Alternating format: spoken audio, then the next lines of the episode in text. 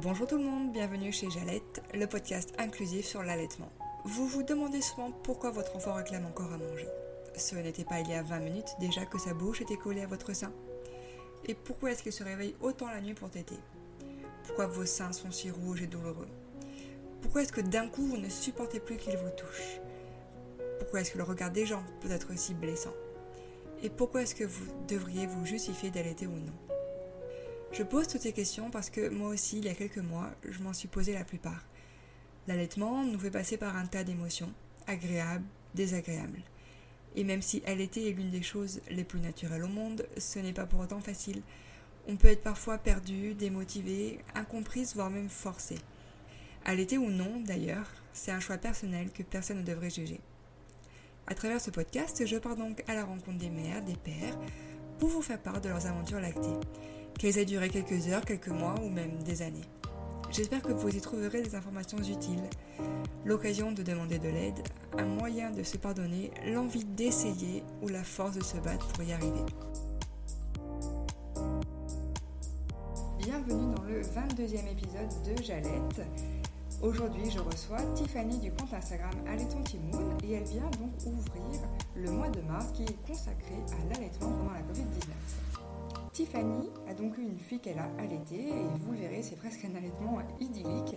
Tout s'est bien mis en place, tout s'est très bien déroulé, que ce soit la montée de lait, euh, la première prise de sein ou même le sevrage. Bref, vous le verrez, ça donne vraiment envie d'allaiter quand on l'écoute. Tiffany est une professionnelle de l'allaitement, elle exerce en Guyane au sein d'une PMI. Elle en a fait sa spécialité pendant ses études, elle est donc vraiment calée sur le sujet. Pour autant, elle le dit bien dans le podcast, ce n'est pas pour ça qu'il faut s'empêcher d'aller voir des professionnels parce que même en tant que professionnel soi-même, on peut passer à côté de choses qui peuvent être importantes pendant un allaitement. Avec Tiffany, on va aussi parler de l'avenir car Tiffany est enceinte.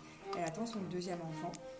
Et pour elle, vraiment, il n'y a pas de questions à se poser. Euh, du fait de la Covid-19, de la pandémie mondiale, allaiter, c'est encore plus une évidence. Et elles sont vraiment rassurées sur son choix aujourd'hui d'allaiter son prochain enfant qui va bientôt arriver. Pendant tout le podcast, vous verrez, on va osciller entre son statut de professionnel de l'allaitement et son statut de maman allaitante. On va à chaque fois, je pense qu'on n'a pas pu s'en empêcher l'une et l'autre, faire des parallèles et revenir sur ces deux sujets-là qui sont importants. On va également faire un focus sur l'allaitement en Guyane. Elle va nous apprendre que l'allaitement là-bas est plus décomplexé, moins anxiogène prend un peu moins la tête, on se pose moins de questions, bref, on écoute un peu plus son instinct. J'espère que cet épisode vous plaira. Je vous souhaite à tous une très belle écoute. Alors bonjour euh, Tiffany, merci euh, d'avoir accepté mon invitation pour témoigner à mon micro. Avec plaisir Amandine. Euh, Tiffany, donc tu vas te présenter pour commencer parce que moi je t'ai découvert sur Instagram, mais tu couvres un large panel, donc est-ce que tu peux commencer par te présenter toi et bah, ta vie professionnelle et ta famille? Alors, euh, du coup, je m'appelle Tiffany, euh, j'ai 29 ans, je suis infirmière péricultrice. Donc, euh, ça fait bientôt 5 ans que je vis en Guyane et que j'y travaille. Mais sinon, je suis originaire de la région parisienne. Donc, je vis en Guyane avec mon mari et ma fille de 2 ans. Et donc, j'ai travaillé d'abord en néonatologie pendant deux ans et demi à l'hôpital. Et après la naissance de ma fille, je ne me voyais pas retourner à l'hôpital par rapport au rythme et à la vie de famille. Donc, euh, j'ai décidé d'aller en PMI, donc euh, protection maternelle et infantile. Et euh, je me sens vraiment épanouie là-bas. Du coup, est-ce que l'allaitement, c'est quelque chose qui est très présent dans ton métier et que tu fais au jour le jour ou toi, tu t'es spécialisée après dedans? Alors, en fait, dans ma formation de puricultrice, déjà, de base, j'avais beaucoup aimé les cours autour de l'allaitement J'aimais vraiment, j'étais vraiment émerveillée de ce que faisait le corps de la femme. J'ai même axé mon mémoire sur euh, l'accompagnement de l'allaitement maternel en PMI, en PMI. Donc, je pense que je savais déjà à peu près où j'allais. Donc, j'ai vraiment eu cet intérêt euh, de l'allaitement durant mes études. Et du coup, ça a vraiment été euh, au centre de mes préoccupations, que ça soit en néonatologie et en PMI. Et à la PMI, encore plus présent, encore plus présent ce, besoin d'accompagner les mères parce qu'elles ont besoin d'avoir beaucoup d'informations euh, sur l'allaitement, les positions, beaucoup de croyances. Donc euh, l'allaitement, euh, ça a toujours était un thème qui me passionnait et de jour en jour, ben, j'apprends de nouvelles choses et avec les réseaux sociaux, les rencontres qu'on fait, ça, permet aussi ben, d'évoluer et de voir toutes les pratiques autour de l'allaitement. Et du coup, euh, maintenant, tu as des années d'expérience derrière toi. Est-ce que si tu fais un, parallèle avec ce que tu as appris en cours, tu trouves que c'était suffisant, les bonnes bases, ou qu'il aurait fallu quand même gratter un peu plus à l'époque dans ce qu'on t'a appris? Alors, je pense que à l'école de puricultrice, on nous apprend les bases de l'allaitement, euh, les pathologies qui contre-indiquent, les positions. On nous apprend vraiment la base, qui est quand même très bien, euh, sachant que notre euh, enseignante, c'était une consultante en lactation IBCLC, celle qui nous avait donné les cours d'allaitement et celle qui a été ma guidante de mémoire. Donc, on partait quand même avec de bonnes bases. Après, je vais pas mentir, c'est parce que j'ai fait un mémoire dessus que j'ai approfondi, que j'ai les, que j'ai eu des connaissances en plus. Et je pense que chaque puricultrice, on a euh, nos préférences entre guillemets. Moi, ça a été l'allaitement. Mais euh, c'est vrai que si je m'étais pas attardée dessus, ça aurait été un thème comme un autre, mais j'aurais pas euh, euh les connaissances que j'ai actuellement parce que je n'aurais pas poussé autant. Donc on apprend les bases, mais après il faut quand même derrière aller chercher plus d'informations si on veut être on va dire, expert dans ce domaine. Mhm. Ok, c'est intéressant. Du coup, pour toi, c'était vraiment tu es tombée enceinte, que tu allaiterais ton enfant. Ah oui, vraiment une évidence. Je savais que voilà, euh, j'allais tout mettre en place pour que ça puisse se faire. Et euh, voilà, quand elle est née, j'ai, j'ai pas du tout euh, hésité. c'est vrai que je me dis que pour le coup, ça, ça a été bénéfique mon métier, parce que souvent être du, milieu parfois, ça cause plus de stress, mais je suis pas de nature à être stressée de base. Donc, ma, j'allais vraiment à la demande. Ma fille, je n'étais pas étonnée qu'elle réclame souvent. Euh, tout s'est bien mis en place et euh, elle grossissait bien, etc. Mais voilà, on, observait et euh, après, il y a, je sais pas si c'est le fait que je sois professionnelle, mais je, je, trouvais que ma fille elle faisait un petit bruit quand elle tétait et quand je suis partie voir l'ostéopathe, qui était très géniale. Elle a vu qu'elle avait des tensions, donc elle a pu réarranger d'autres choses par rapport à l'allaitement. Et euh, du coup, euh, non, non, très, très, très belle expérience. Mais mon métier, je pense, m'a vraiment, euh, m'a vraiment aidé pour euh, allaiter ma fille. D'accord. Et si on remonte un petit peu dans le temps, comment s'est passée la tétée d'accueil pour toi? Alors, ma fille, quand elle est née, c'est vrai qu'on l'a préparé, voilà, mon mari est parti, etc. Je vais pas donner le sein tout de suite, hein. J'ai, ils l'ont habillé, euh, ils l'ont fait les premiers soins et ensuite ils l'ont ramené et euh, je, je l'ai pas tout de suite mis au sein. Elle a pleuré peut-être une heure après. Là, je l'ai mise au sein et ça s'est super bien passé. Ça faisait bizarre dans ma tête. Je me disais, allez, on va mettre en pratique un peu euh, ce que j'avais appris. J'avais hâte. Et, euh, donc, voilà, je, je m'étais bien. Et, sachant que moi-même, j'avais fait des mises au sein chez les femmes, je savais qu'il fallait vraiment qu'elles prennent bien euh, le mamelon et, l'aréole pour pas que j'ai des crevasses. Donc, euh, je faisais bien attention. Ma fille, elle a super bien tété. Donc c'était super cette, euh, cet été d'accueil, franchement, euh, que de bons souvenirs. D'accord. Et tu as parlé tout à l'heure de qui ont été dénouées. C'était quoi exactement? Juste un bilan chez l'ostéopathe ou vraiment il y avait d'autres choses Alors, euh, en fait, comme je te disais, euh, ma fille tétée, j'entendais comme si elle avait avalé de l'air. Bon, je me suis dit peut-être c'était rien, mais comme de base, je voulais que euh, elle aille voir l'ostéopathe. On m'avait dit que c'était très bien euh, au un mois du bébé, en tout cas de d'aller le voir, éventuellement certaines tensions que le bébé peut avoir parce qu'il était d'un côté en fin de grossesse ou quoi. Je me suis dit de toute façon je vais aller euh, voir cet ostéopathe qui avait travaillé euh, en métropole en maternité avec un professeur donc euh, très à l'aise avec les nouveau-nés. Et effectivement bah, elle regarde tout le corps, elle évalue la succion. Et c'est là qu'elle m'a dit, bah, votre fille, elle place sa langue, euh, enfin, elle met sa langue derrière les gencives. Elle a trouvé une parade pour téter, donc vous avez pas mal et tout, mais euh, à long terme, peut-être que votre allaitement sera écourté. Donc, quand elle m'a dit ça, je dis, ah d'accord, on a fait deux, trois séances. Qui, et euh, quand elle a réévalué, ben, ma fille après placer sa langue correctement. Mais euh, même là, euh, en tant que professionnelle, c'est une chose que je n'aurais pas pu voir. Et c'est pour ça que l'ostéopathie, je, veux dire, je ne jure que par ça.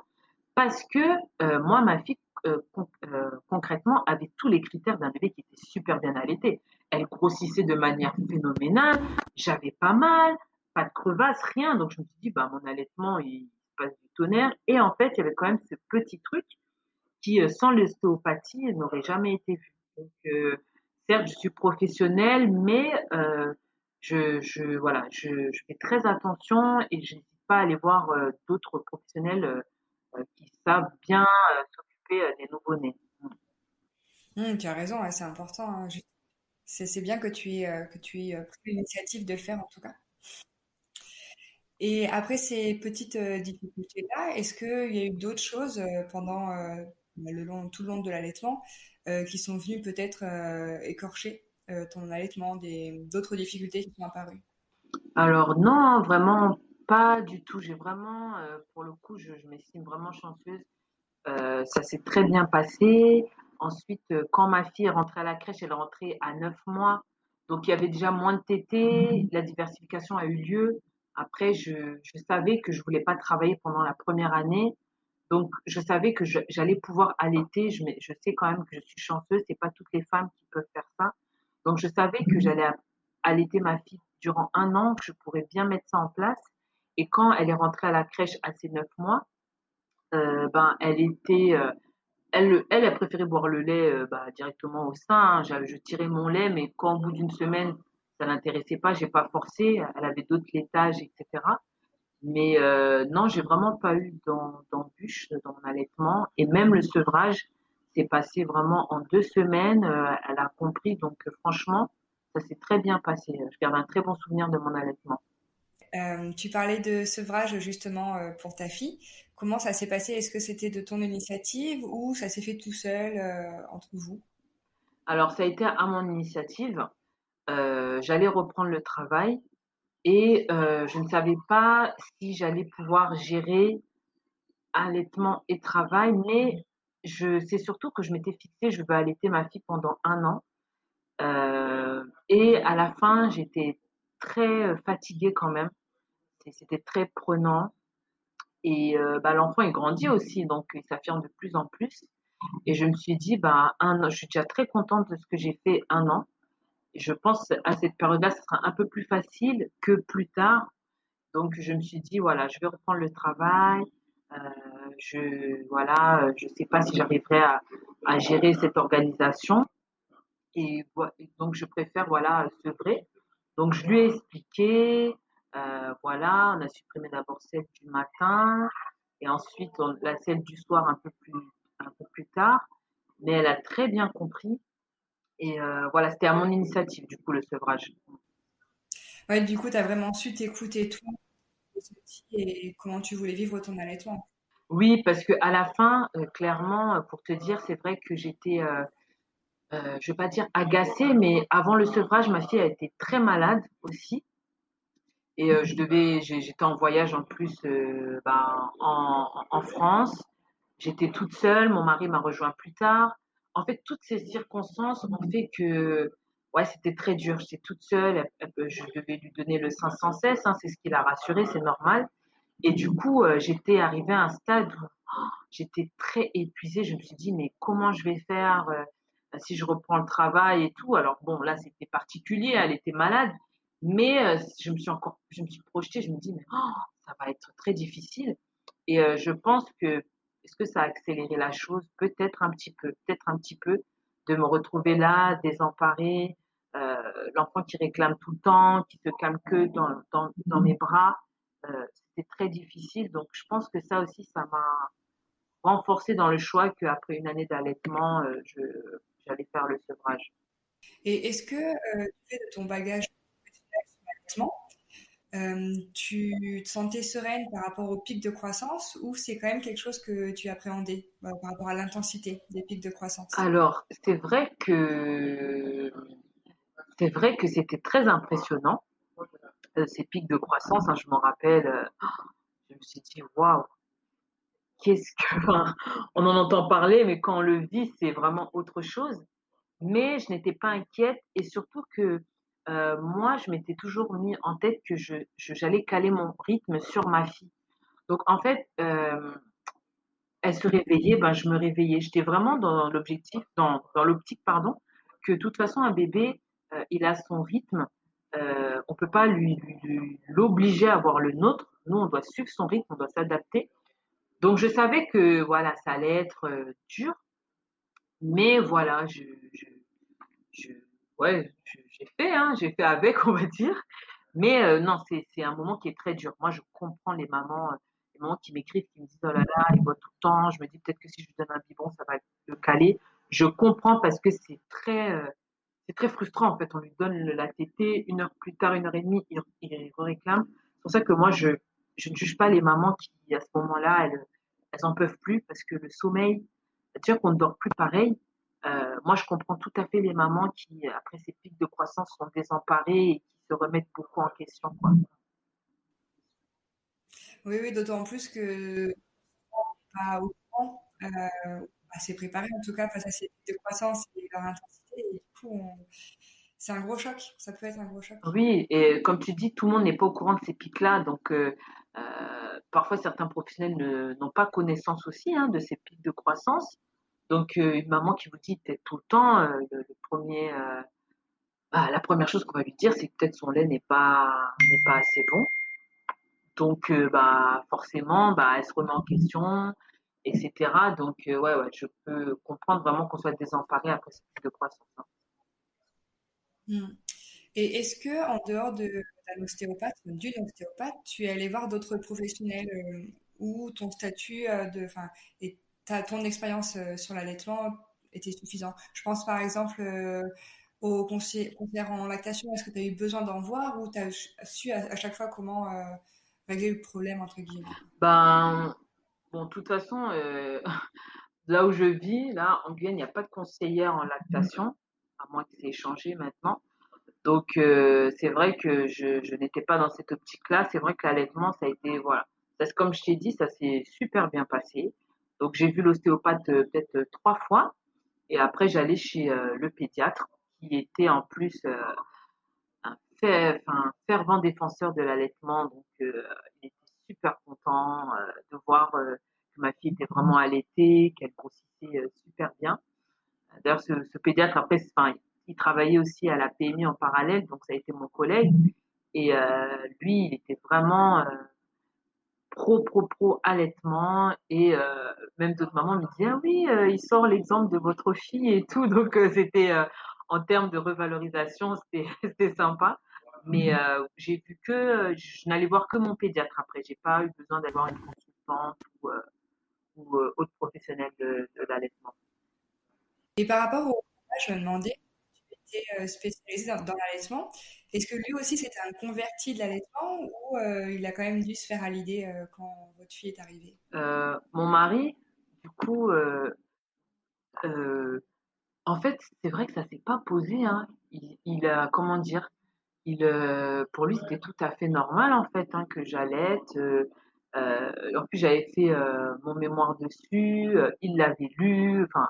Voilà, quand on s'est rencontrés, il savait que j'étais en plein dedans, donc euh, il savait que bah, quand on aurait un enfant, de toute façon, il serait, elle serait allaitée. Donc, il n'y a pas eu une histoire. euh, il, il, il a su trouver sa place, hein. Pour lui, ben, euh, notre enfant a besoin d'être nourri, c'est la maman, elle, allait. Donc, euh, vraiment, euh, il a vraiment, euh, je vais pas dire bien pris la chose, mais en fait, il savait que j'allais allaiter, donc il a pas, il a pas, comment dire, il a pas, je trouve plus mes mots.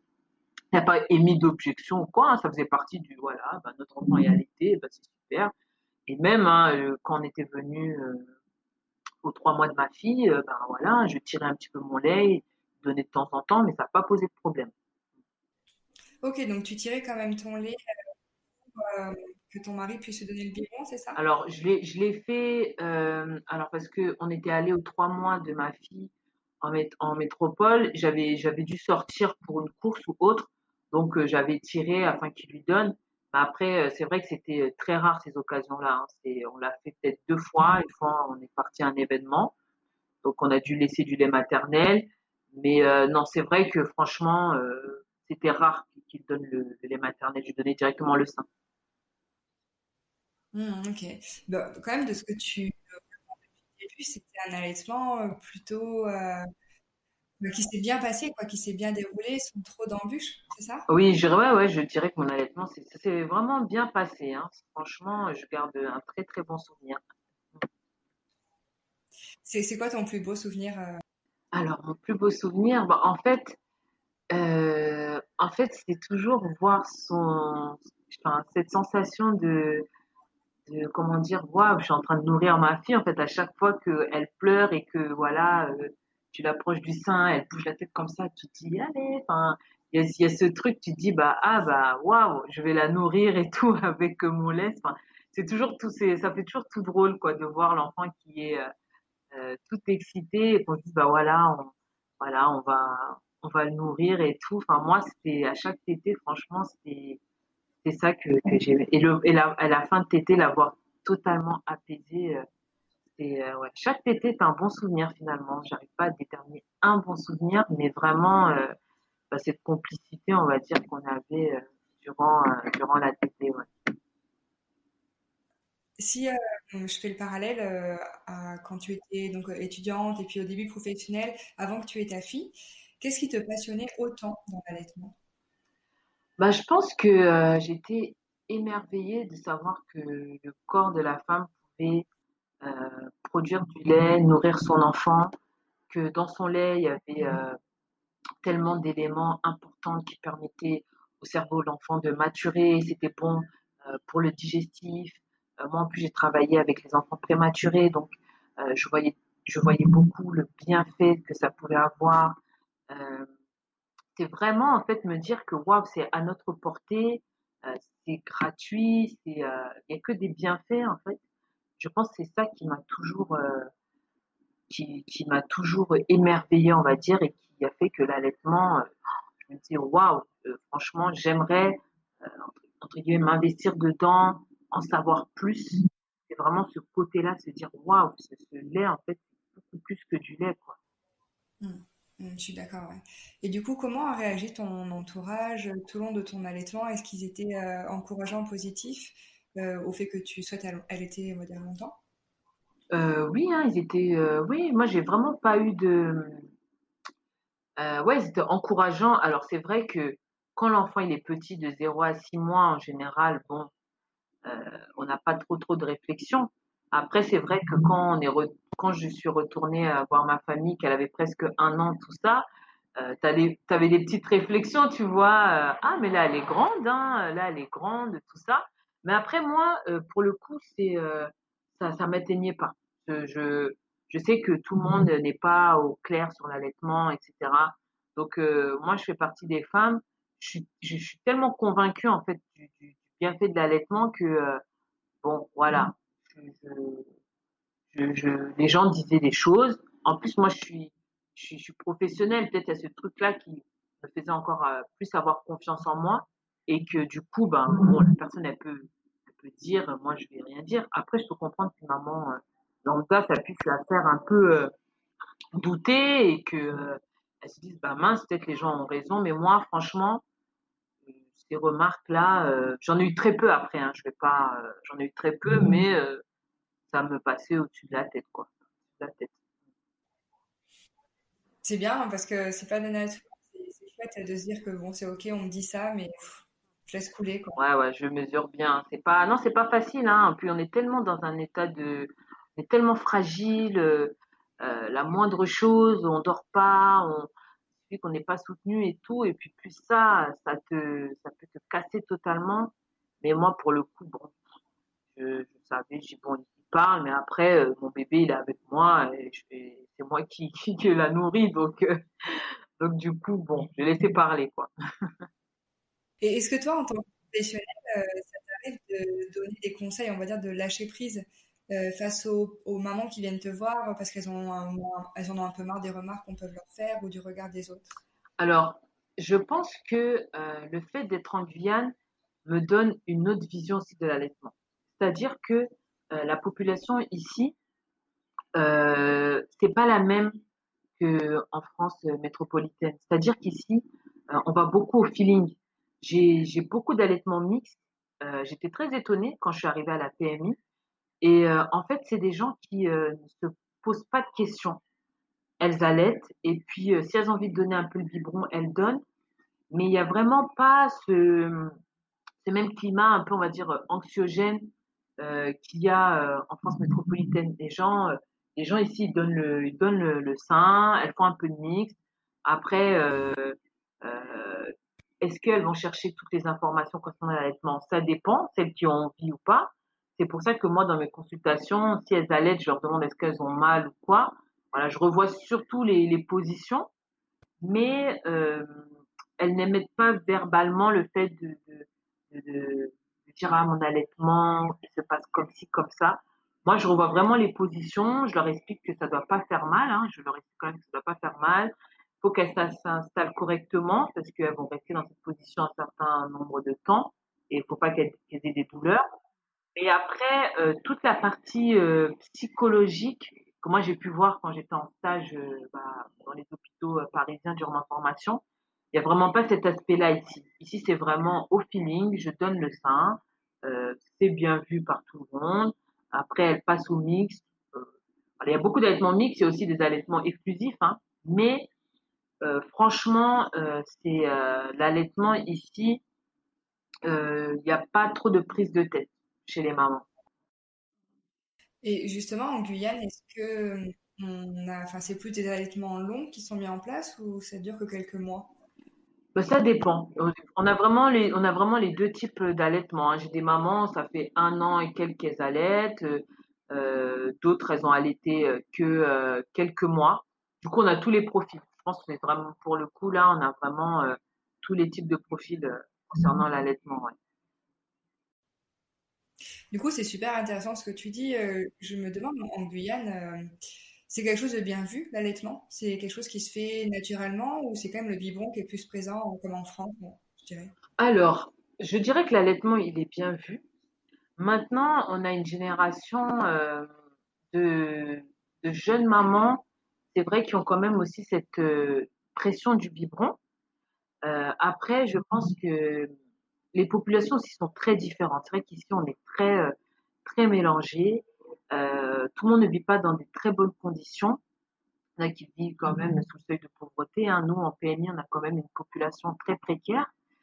Donc, euh, il y en a qui ont cette idée erronée, hein, vraiment, que euh, le lait maternel, bah, c'est pas bon, il faut acheter du vrai lait.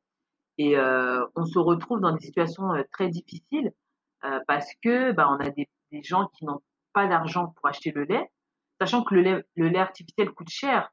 Euh, en outre-mer, encore plus cher mmh. parce que on a, on a des taxes de vie chères. Euh, la maman chez elle n'a pas d'eau potable, donc elle va prendre une eau, euh, je sais pas trop où, parce que voilà, il faut, faut d'eau pour faire le biberon. Et finalement, l'enfant est malade, c'est un cercle vicieux. Alors que depuis le début, elle aurait dû bah, donner le sein, quoi, c'est le meilleur. Mais certaines mamans, comme elles sont très jeunes, parce qu'ici il y a beaucoup de grossesses adolescentes, euh, ont la pression un petit peu parfois de, de la famille. Euh, et puis si c'est une maman qui doit reprendre l'école, ben euh, moi j'ai jamais vu une collégienne ou une lycéenne vraiment maintenir son allaitement, avoir les montées de lait à l'école, tirer. Euh, je pense pas que c'est pas le quotidien d'une lycéenne. Euh, elles sont pas en accord avec ça. Est-ce que je peux comprendre hein, C'est pas, c'est pas évident. Et euh, comme je te disais qu'il y a beaucoup de grossesses adolescentes, c'est beaucoup les mamies qui gardent leurs leurs petits enfants. Et la mamie, bah, par définition, elle a pas, elle va pas allaiter quoi. Du coup, donc c'est le biberon et tout. Donc euh, c'est un peu compliqué selon le milieu d'où tu viens. On va te dire que bah non, ah là, faut donner le biberon. Et d'autres, bon, on va, elle va, elle va allaiter. Il y a vraiment ce, ce fait qu'il y ait beaucoup de grossesses adolescentes et que euh, bah du coup c'est pas les mamans qui sont proches de leur de, de, de leur bébé c'est les grands-mères qui les éduquent qui font qu'il y a aussi moins d'allaitement euh, chez les jeunes mamans. Parler de l'État en Guyane, euh, vraiment ceux qui sont au gouvernement, comment est-ce qu'ils se positionnent par rapport à l'allaitement? Est-ce qu'ils ont donnent une opinion sur un sujet plus que l'autre? Comment ça se passe? Alors, euh, ici, quand tu es euh, enceinte, dans ton livret de grossesse, tu as un petit carnet sur l'allaitement. Donc, ils sont vraiment, euh, enfin, on est vraiment aussi dans la promotion de l'allaitement. On est vraiment dans cette, on est vraiment dans la promotion. Donc, tu as un carnet où il y a marqué les positions, comment recueillir son lait et tout. Donc, ils sont vraiment pro-allaitement aussi. Hein. Après, c'est sûr que c'est la maman qui décide, mais il y a vraiment, il y a vraiment cette culture de, il faut euh, privilégier l'allaitement maternel vu euh, les soucis économiques que rencontre la population en fait. Vraiment, euh, ils axent quand même pas mal sur ça. Hein. Alors, est-ce que tu aurais une anecdote à nous donner par rapport à ton allaitement avec ta fille? Alors, bah oui, une petite anecdote. donc, quand on est retourné l'été, donc ma fille avait six mois dans, dans notre famille, euh, il y avait ce, ce débat-là de se dire, bah, elle boit pas d'eau, elle boit pas d'eau, mais comment ça se fait qu'elle ne boit pas d'eau? Alors que bon, moi, euh, je me suis dit jusqu'à six mois, euh, allaitement maternel, euh, pas d'eau, etc. Donc c'était un petit peu le débat de la famille qui me faisait rire avec mon mari. Et puis récemment, là, ma belle-mère m'a avoué que oh là là, bah, quand vous me la donniez, je lui donnais un petit peu d'eau. Hein, donc bon, avec mon mari, on, on a rigolé. Mais euh, je me suis dit, waouh, cette histoire-là, ce Watergate, on va dire, c'est c'est quelque chose, quoi. Et du coup, bah, jusqu'aujourd'hui, ma belle-sœur, elle me taquine un peu. Hein, ma fille, elle a deux ans, elle dit, oh, mais tu bois de l'eau? Donc, euh, à, ma, à ma fille. Donc, euh, ouais, c'est une petite anecdote marrante, quoi. Mais bon, comme je t'ai dit, euh, voilà, on, on, on, en rit et puis, et puis voilà. Hein. Mmh. Ouais, c'est marrant, en effet ce petit euh, running gag sur l'eau, c'est quoi dans les familles Souvent, les parents viennent dire, mais elle boit pas, elle a soif, elle a soif. Exactement, c'est ça, elle a soif, elle a soif, il fait chaud. En plus, euh, il y avait eu quelques jours de canicule quand on était venu à Paris, en 2019. Donc là, il dit, mais il faut lui boire de l'eau, il faut qu'elle boive de l'eau, elle transpire et tout. Et nous, on était là. Oh, de temps en temps, allez, pour faire plaisir, allez, on la voit et on lui donne un petit peu. Mais euh, franchement, ouais, on en rigole maintenant. Ouais, c'est sûr. Euh, aujourd'hui, tu es enceinte. Tu l'as annoncé euh, il y a quelques semaines euh, sur ton profil Instagram. Donc j'imagine que l'allaitement sera d'autant une évidence pour ton deuxième enfant que pour ta première fille. Comment tu l'envisages quand même par rapport à la pandémie actuelle avec le coronavirus qu'il y a aujourd'hui? Comment est-ce que toi tu le vois, ton allaitement? Alors c'est vrai que là, je vais allaiter aussi, hein, c'est clair. Je je me suis pas posé la question et je pense que euh, avec cette pandémie, je pense encore plus, hein, il faut euh, essayer d'apporter le meilleur. Euh, il faut apporter le meilleur pour nos enfants. Donc non, moi, je sais que je vais allaiter. je pense que voilà, c'est le moment où on doit vraiment encore plus se faire confiance, savoir que bah, notre lait maternel, il a vraiment plein de bonnes choses qui vont qui sont pour, euh, pour notre bébé. Hein. Comme je dis souvent, chaque espèce a, a son lait spécifique pour euh, son nourrisson. Donc euh, moi, ça me réconforte dans mon choix d'allaiter encore. On va continuer sur un petit jeu euh, qui s'appelle le pile ou face euh, sur l'allaitement. Donc je vais t'opposer deux thématiques et puis euh, tu me donneras bah, ta préférence et puis tu nous expliqueras. D'accord, ça marche. Ok, alors, est-ce que tu étais plutôt euh, open boobs ou euh, à contrôler les tétés? Ah, open boobs. Ouais, c'était quand elle voulait. Euh, ah ouais, allaitement à la demande.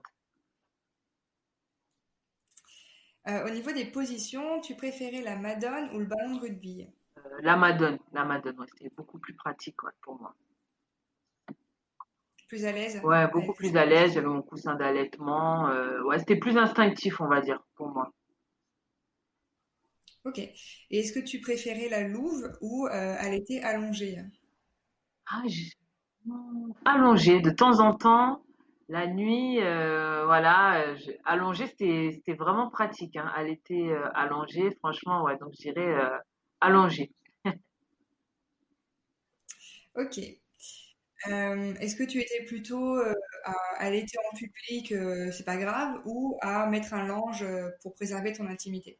Alors, J'allais, je, ouf. Je mettais quand même un linge. Je mettais quand même un linge. Après, c'est vrai qu'ici, il faisait chaud, donc. mais c'est vrai que. non, ouais, je, je dirais, je mettais quand même un petit linge. Ouais, je mettais un petit linge. Ok. Euh, tu as tiré ton lait, tu as dit euh, tout à l'heure un petit peu. Est-ce que tu préférais euh, le tire-lait électrique ou plutôt, toi, l'expression manuelle? Ouais, Tire-lait électrique, c'est quand même bien pratique. Il faut bien le choisir parce que ça ne doit pas faire mal. Mais ouais, tire-lait électrique quand même, hein, c'est plus pratique. Hein. alors, tu as dit que tu n'avais pas eu trop de difficultés avec ta fille, mais je vais quand même te demander qu'est-ce qui a été le plus dur? Euh, les crevasses ou les pics de croissance? Oh, les pics de croissance. J'ai pas eu de crevasses, mais non, les pics de croissance, euh, c'était très dur. Hein. Franchement, quand on l'a couché à une heure, qu'elle se réveillait une heure plus tard, avec mon mari, on était là fatigués. Euh, il suffit de regarder nos photos. on voit, on voit qu'on venait d'avoir un enfant. Hein. Les photos, mon mari, il a des cernes jusque là. J'aime bien me moquer de lui. Ah non, c'était dur. Une fois à 3 heures du matin, euh, elle n'arrêtait pas de pleurer, elle pleurait, elle pleurait. Oh, on était épuisés, ma belle-mère était là, on lui a donné et on est parti dormir. Dans les pics de croissance, c'est ah, chaud. Hein. Euh, et donc, pareil, qu'est-ce qui était le plus dur euh, Les pics de croissance ou les premières dents? Hmm.